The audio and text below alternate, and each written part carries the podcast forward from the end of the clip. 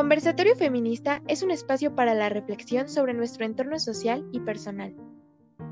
Está hecho por y para ustedes. Acompáñanos en el andar feminista y sé parte del cambio.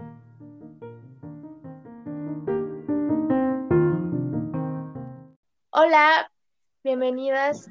Les deseamos que estén teniendo un bonito día y les agradecemos siempre por escuchar este podcast que es por y para ustedes. Y el día de hoy tenemos un tema muy feminista. Eh, hace tiempo que ya no teníamos temas que literalmente pues nos enfocáramos al feminismo como tal, pero el día de hoy quisimos traer a una invitada que quisimos que nos compartiera su experiencia como feminista. Y pues bueno, ella es Nami Mena, ella es psicóloga y pues ha tenido una una experiencia que queremos compartir con ustedes en esta deconstrucción que es necesaria y sobre todo además de necesaria es difícil y es un proceso de todos los días. Entonces, Noemí, te doy la bienvenida por si quieres decir algo antes de empezar. Muchas gracias, Beca. La verdad es que es un gusto poder escucharte por aquí y que, y que muchas también puedan escucharnos por, por este medio de un podcast. Estoy eh, muy feliz de poderles compartir un poquitín de, de, lo que ha sido para mí este, este, esta travesía.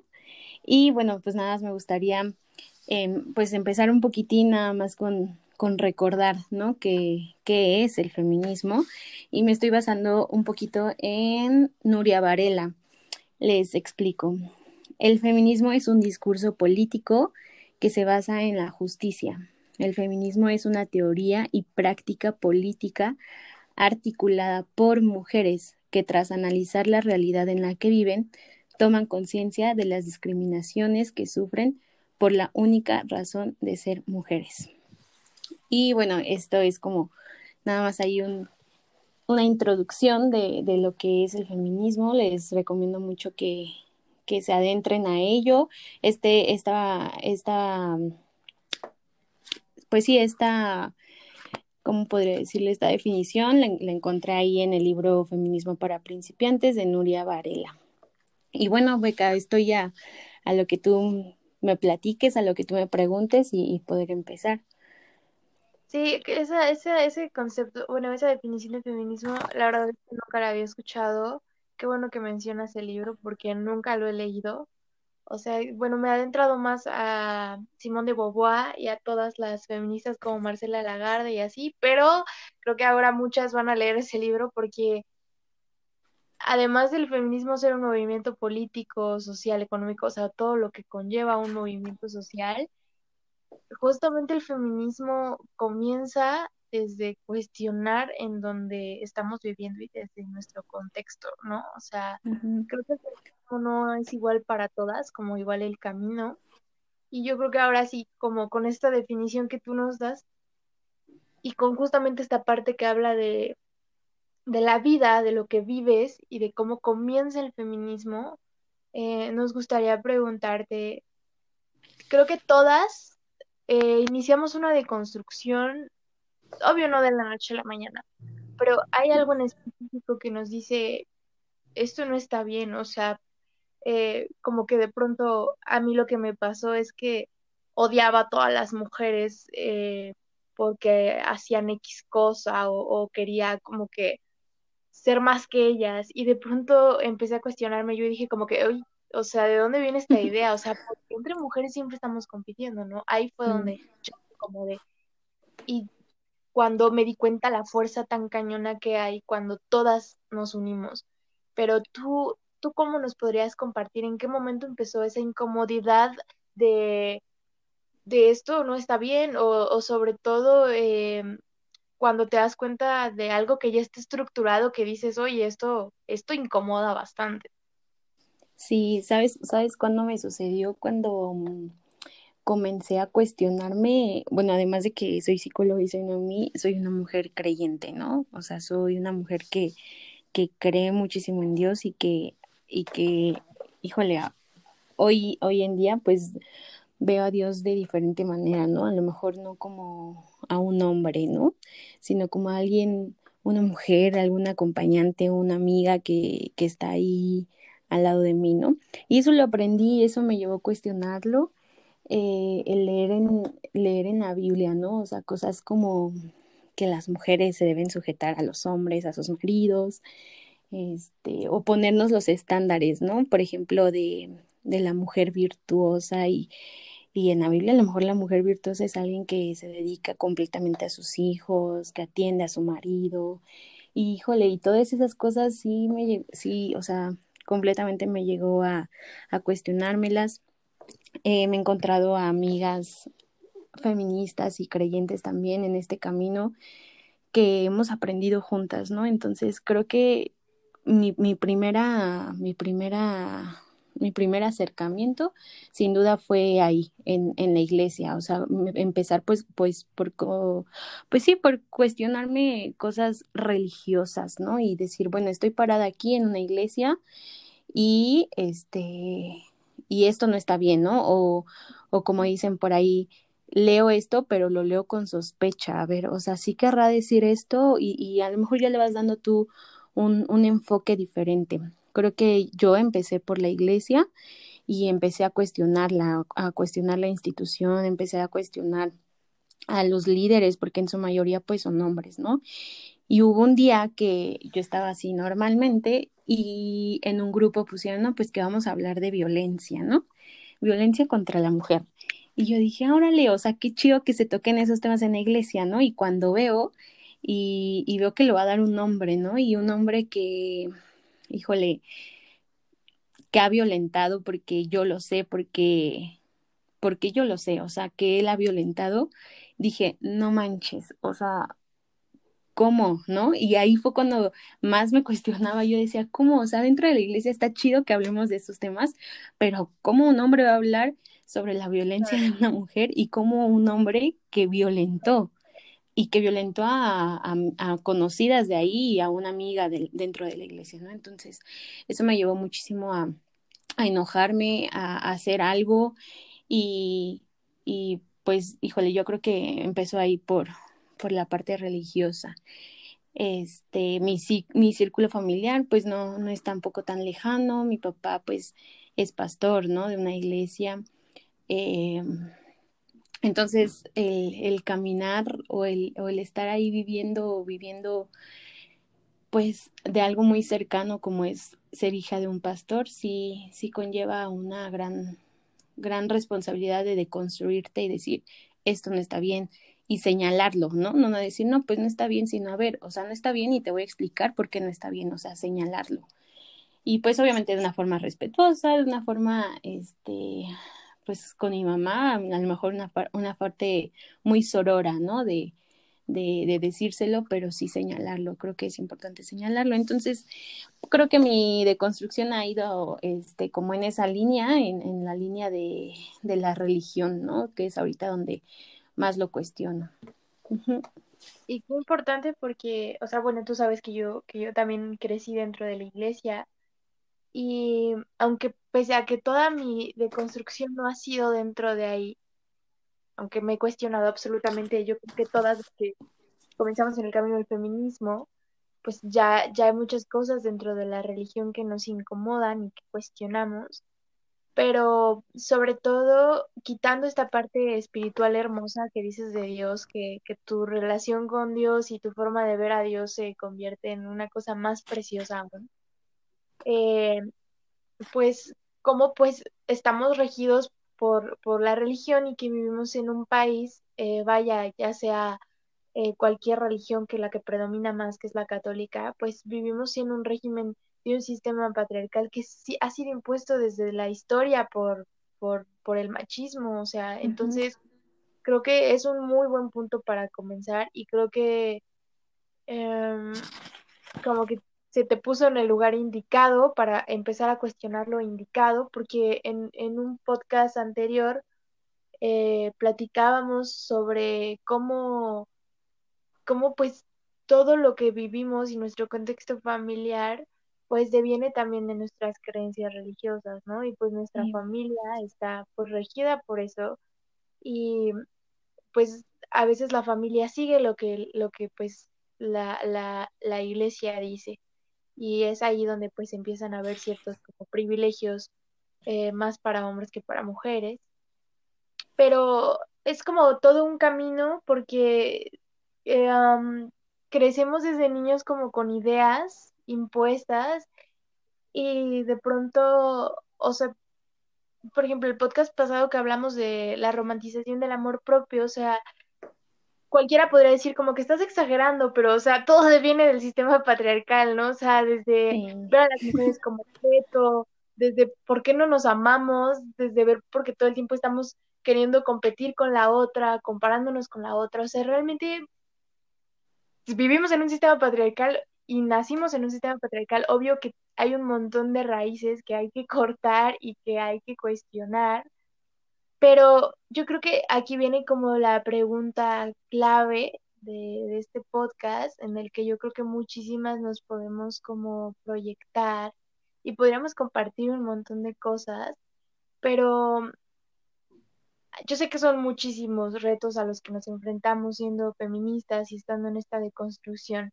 pero tú eh, nos podrías como platicar de algunos, sé que son muchísimos, pero yo sé que también como que hay algunos muy importantes o generales. Sí, por ejemplo, dice eh, Nuria Valera que que para que una mujer, o bueno, para el desarrollo de una mujer, pues necesita muchas cosas, ¿no? O sea, aceptar como, o emprender más bien su libertad, su independencia, y que todo esas, y que esas dos cosas deben surgir de nosotras mismas, ¿no? Eh, y que primero debemos de afirmarnos como una, como personas, como mujeres, y no como una mercancía sexual, ¿no? O sea, no, no vernos como objetos, sino empezar a vernos como como mujeres, ¿no? Como personas y totalmente rechazando cualquier discurso o cualquier acción sobre nuestro cuerpo. Es decir, que no necesitamos ser engendradas o más bien querer engendrar hijos, o sea, no estamos hechas para eso, a menos que así lo queramos, a menos que así lo deseemos y, negándonos, ¿no? A, hacer como lo que nos dice la sociedad, hacerse, hacer la sierva de Dios, ¿no? Hacer una sierva como ejemplar o, o, ser buena como ante, ante la sociedad.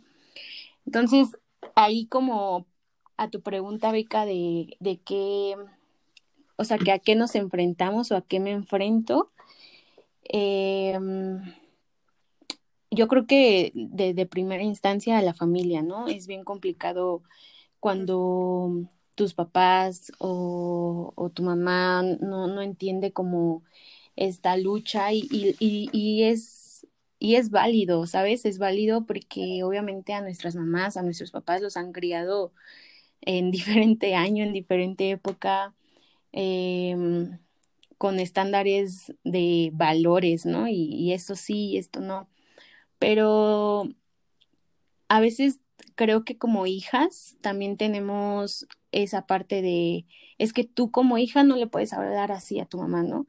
Pero no les han enseñado también que a los que los papás o las mamás no nos pueden hablar así a nuestros hijos, ¿no?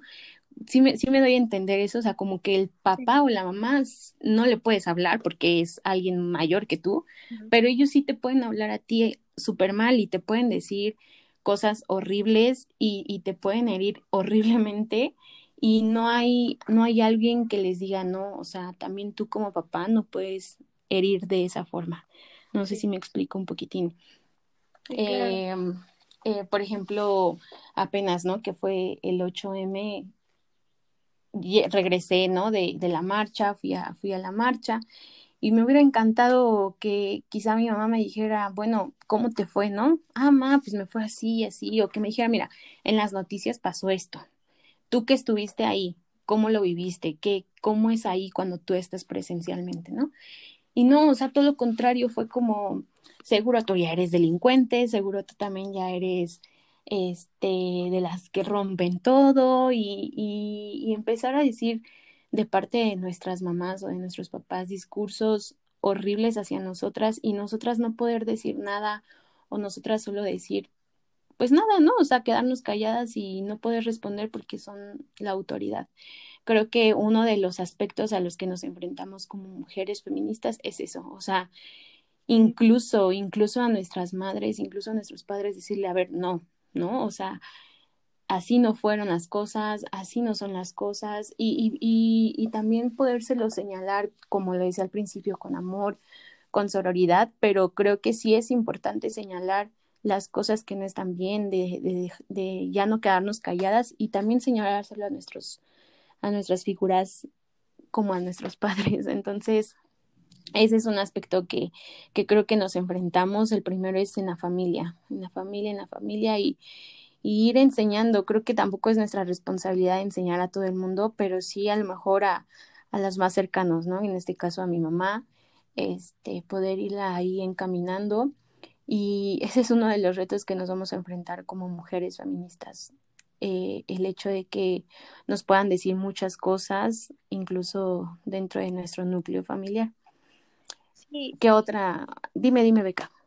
Sí, sobre todo nada más quería como compartir tantito eso que, que dices y me hace mucho ruido porque yo, yo en, en particular, o sea, en mi círculo muy cercano de familia, no existe tanto esta cuestión, pero por ejemplo en, en mi familia de otro, mis tíos o tías, eh, Ujú. pues he tenido que borrar hasta, de verdad, o sea, uno tiene que eliminar de sus redes sociales a familia porque lo que publicas empieza a incomodar y te empiezan a decir, güey, en mi caso que pues toda mi familia es muy creyente, pues te ponen ahí los versículos y te dicen, ¿no? Entonces, creo que justo como dices, em, el primer reto es nuestra familia, o sea, nuestro núcleo cercano, ¿no? Sí, es algo bien complicado y, y digo, no todas vivimos en, en la situación en la que yo vivo, ¿no? Y creo que porque mi familia es sumamente religiosa eh, y otras familias como la tuya, ¿no? Que a lo mejor pudieran estar más conformadas por mujeres y que, y que es un núcleo completamente diferente al que yo vivo y al que otras mujeres vivimos, ¿no? Este, es bien hiriente cuando cuando tu misma madre te dice, mira, yo haz lo que quieras, pinta lo que quieras, y yo le decía, mamá, pero las mujeres desaparecidas, ¿no? Y algún día puedo ser yo, o espero no ser yo, y, y cosas así, y que, y que hasta ella misma te pudiera decir, no, pues si tú eres la siguiente, yo solo voy a hacer la denuncia y no haré más por ti, ¿no? Creo que es algo bien, bien, bien cañón y es algo que, que a lo mejor yo y muchísimas otras personas se pudieran enfrentar, ¿no? O sea, el, el tener que, que vivir o el tener que soportar, pues, ideas y pensamientos de tu propia familia. Entonces, eso sí está bien cañón, hay que tomar también decisiones, creo que también es de sabias eh, poder tomar esas, ese tipo de, de, de, decisiones, de decir, ¿sabes qué? Ya no quiero estar aquí por mi salud mental, mamá, te amo, te adoro, pero me tengo que ir, o empezar a poner límites dentro de nuestra propia familia, o sea, Sí. qué cañón. Bueno, y otro, otro aspecto del que creo que también nos enfrentamos es como toda esta parte social, me refiero como a nuestras amigas, a nuestros amigos, eh, y como decía Beca hace ratito, ¿no? Hay que eliminar hasta la familia de Facebook, pero sonará como muy, como, ay, ¿eso qué, no? Pero es algo bien necesario, es algo bien útil poderlo hacer, ¿sabes? Porque por ahí leía en una publicación de Facebook, si ahorita se burlan de, de lo que hacemos, ¿no? Eh, en algún futuro que nos pudiera pasar a nosotras, esas personas también se burlarían, ¿no? De quizá de, de, nuestra muerte. Entonces, creo que sí es bien importante tener que borrar a, a ese tipo de personas. Eh, creo que amigos que han sido tus amigos por años, amigas que han sido tus amigas por años, y ver que escriben o se expresan, un, o sea, horrores sobre nosotras como, como mujeres feministas, eh, creo que sí es importante dejarlas ir. Y también creo que una vez que las dejas ir, llegan otras mejores amistades. O sea, eso me queda completamente claro. Me acuerdo mucho, por ejemplo, en el, en el caso de Beca, pues es, es una amiga que, que, ya teníamos años, ¿no, Beca? De, de conocernos y, y por diferentes cuestiones patriarcales, se le puedo llamar así, este, pues dejarnos de hablar, ¿no? Y, y cuando empiezas a ser un poquito más consciente, un poquito más aurora, híjole, recuperas amistades increíbles y, por ejemplo, Beca es una, una de ellas.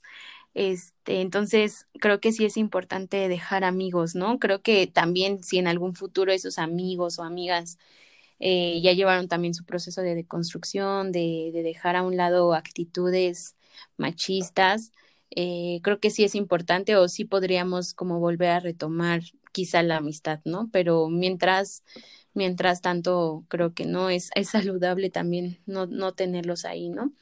Y, y, no quedarnos calladas ante situaciones eh, donde nuestros amigos fueron agresores, ¿no? Eso también es bien, bien, bien importante, no, no priorizarlos a ellos, ¿no? Es justamente la, la sororidad es eso, priorizar a las mujeres y, y sí, va todo muy chido tu cotorreo, pero, o sea, estoy con la morra, porque con la morra es con quien, con quien tengo que solidarizarme, ¿no?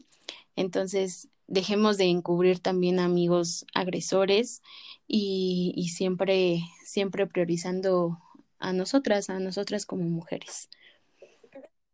Fíjate que ahorita que dices eso, este, yo, ay, pues sí le he dejado de hablar a un montón de personas eh, y, y bloqueé, o sea, literalmente cuando veo que alguien que sigo en redes empieza a, subir alguna historia o algo así, es como bloqueo. A lo mejor hasta yo soy exagerada porque o sea, si me llegan a felicitar el 8 de marzo, o sea, a lo mejor sí soy, pero pues es que, ay, no, o sea, eh, es que como mujer ya estás muy harta, o sea, como mujer solo quieres, la verdad, rodearte de personas que, que, que sumen. Y la vez pasada yo subí un video que me tardé muchas horas porque me maquillé. Hice un, un video eh, como que recreando eh, un- una canción de TikTok feminista. Entonces me tardé haciendo mi video y todo, y uno de mis amigos me comentó en mi historia, ay, cálmate, ni que fuera para tanto. Y dije, oh, por Dios. Entonces lo super bloqueé y la verdad siempre hablo de eso porque, o sea, en cuanto uno de tus amistades te dice, estás exagerando, no es para tanto, eh, o obviamente tengo muchos amigos que se refieren a las feministas como, como locas, como que nosotras lo provocamos, o sea, cuando pasó lo de Rix y lo de Nat, de verdad que, o sea, ahí yo me di cuenta de qué amistades quería y cuáles no, de cuáles se encubrían y cuáles no. Sonará bien, también bien mal, pero cuando veía que una amiga seguía a, a ciertos influencers, o sea, podrá parecer algo sencillo, pero ya cuando una se adentra, cuando una de verdad se solidariza, se da cuenta que, que la verdad este, está bien desintoxicarte de esas amistades. Y es otro reto al que nos enfrentamos, claro. Sí, además creo que mi siguiente comentario va enfocado a lo que acabas de decir, ¿no? A lo que consumimos, porque no, eh, a lo mejor no tendría nada de malo, ay, pues sigo a Luisito Comunica, ¿no? O sigo a, seguía a Rix, ¿no? Y, por ejemplo, a mí Rix me encantaba, ¿no? Me encantaba, me encantaba y desde un tiempo para acá, como hace dos años, dejé de seguir lo que era él, este, Luisito Comunica y todos esos vatos, ¿no? No, no dudo que le echen ganas a sus videos, pero creo que alguien con tantísimos seguidores, alguien con una plataforma inmensa para poder literal comunicar, que comuniquen cosas tan aberrantes y cosas que inciten a muchas cosas, perdón, a muchas cosas, híjole, creo que ahí sí dices no, o sea, sí, sí muy chido tu contenido de tus blogs y todo, pero no estás haciendo bien las cosas, ¿no? Y, y a lo mejor sonará muy exagerado y, y, también yo siento horrible cuando amigas, ¿no? Siguen a, a, esos tipos y digo, híjole, no, no, no, no, no, no. Y es cuestionarnos también nuestro consumo, ¿no? A los TikTokers, quizá a los que seguimos, eh, a, a, las y los influencers, las, las mujeres creo que tampoco quedan a un lado de, de comentarios que también puedan ahí aventarse machistas y todo eso, ¿no? Al fin son mujeres alienadas y todas, todas, todas, todas hemos estado en ese proceso de alienación, ¿no? A, a, a toda esta parte del machismo, pero creo que hasta eh, ponernos a pensar sobre el tipo de música que, que escuchamos también, ¿no? Y, Y yo veía, por ejemplo, mucho ahora que cancelaron al, ay, no sé qué animalito sea, Pepe La Pew, algo así, ¿no? Ah, sí. Este, y todas así como la doble moral de las feministas, ¿no? O sea, cancelando a este personaje, pero escuchando a Bad Bunny y todo eso, ¿no? Y, y yo así de, bueno, pero hay algo que se llama consensuar, ¿no? Algo que se llama consentimiento. Entonces, eh, el, el, el, prepararnos también nosotras como mujeres, el leer, el, el seguir investigando para poder, eh, pues sí, o sea, poder no debatir, pero sí, sí tener argumentos, ¿no? Por ejemplo, ese tipo de del consentimiento creo que lo cambia todo y, es por eso que no hay que dejarnos de, de de preguntar sobre nuestros gustos musicales. Por ejemplo, a mí me encanta de toda la música, o sea, yo sí soy fan del reggaetón, o sea, me gusta un buen bailar y lo puedo poner en el baño, lo puedo poner en mi cuarto cuando hago que hacer y todo, ¿no? Y, pero soy consciente también de, de, de las frases que se dicen, este de, de todo eso, ¿no? Y que es muy explícito y que quizá por eso se ha juzgado al, al, al reggaetón justo por eso, porque ha sido muy explícito, ¿no? Pero todas, todas las canciones, todos los ritmos, todos, todos tienen contenido sexista, tienen contenido misógino, entonces eh, solo es cuestionarnos, ¿no? Y, y, saber lo que estamos escuchando y, y creo que eso también, la parte de, de nuestro consumo, hacerlo, hacerlo un poco más consciente. Y ayer estaba porque, por ejemplo, o sea, cuando a mí me empiezan a decir eso de, ay, sí, pero es reggaetón, y yo, ah, ok, chido. O sea, la verdad yo ni les hago caso porque digo como, o sea, a ti te debe de valer madres lo que yo escucho en primera, no cuestionar por qué me matan por lo que Uh yo escucho, o sea, en primera. Este, yo creo que obviamente en el reggaetón somos más conscientes. Y hay una TikToker que igual yo creo que a ti te gusta muchísimo, ya se me fue su nombre, pero siempre hace como perreo Uh -huh. consciente. Y está súper padre, o sea, porque hay partes en las que dices como que, uy, esto no, pero hay partes en las que dices como que, ah, o sea, eh, solamente porque el reggaetón es más explícito.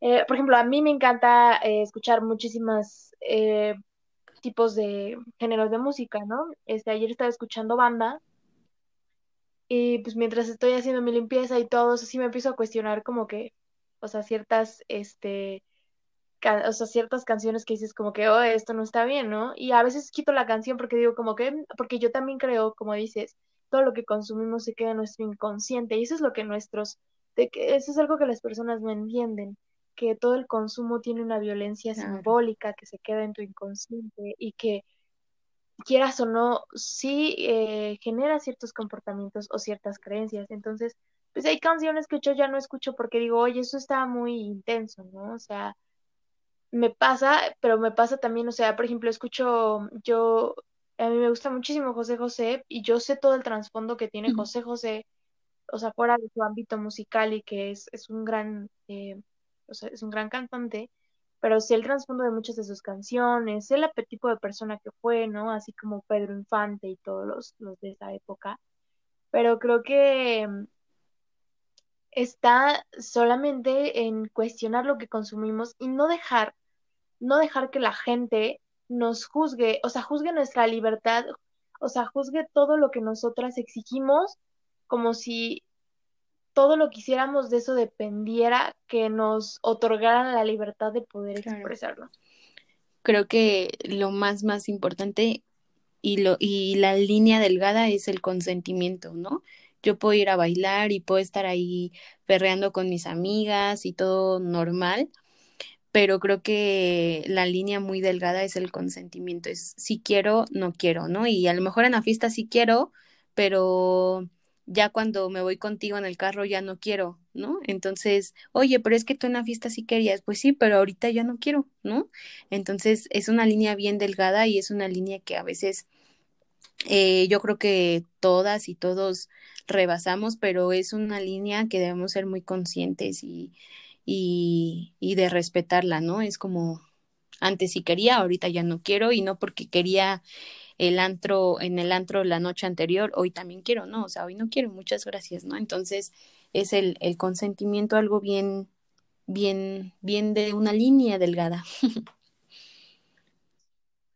Sí, súper importante eso que dices. Y creo que ahora sí, con todo lo que hemos platicado, podríamos como concluir y me gustaría concluir como haciéndote esta pregunta para, pues para que todas eh, y los que nos escuchan, pues puedan también, además que se sientan acobijadas, porque eso también intentamos, sabemos que no estamos solas en este caminar y que somos muchas, pero tú qué podrías darle de consejo o tú qué palabras podrías darle a todas estas mujeres que se están atreviendo a deconstruirse?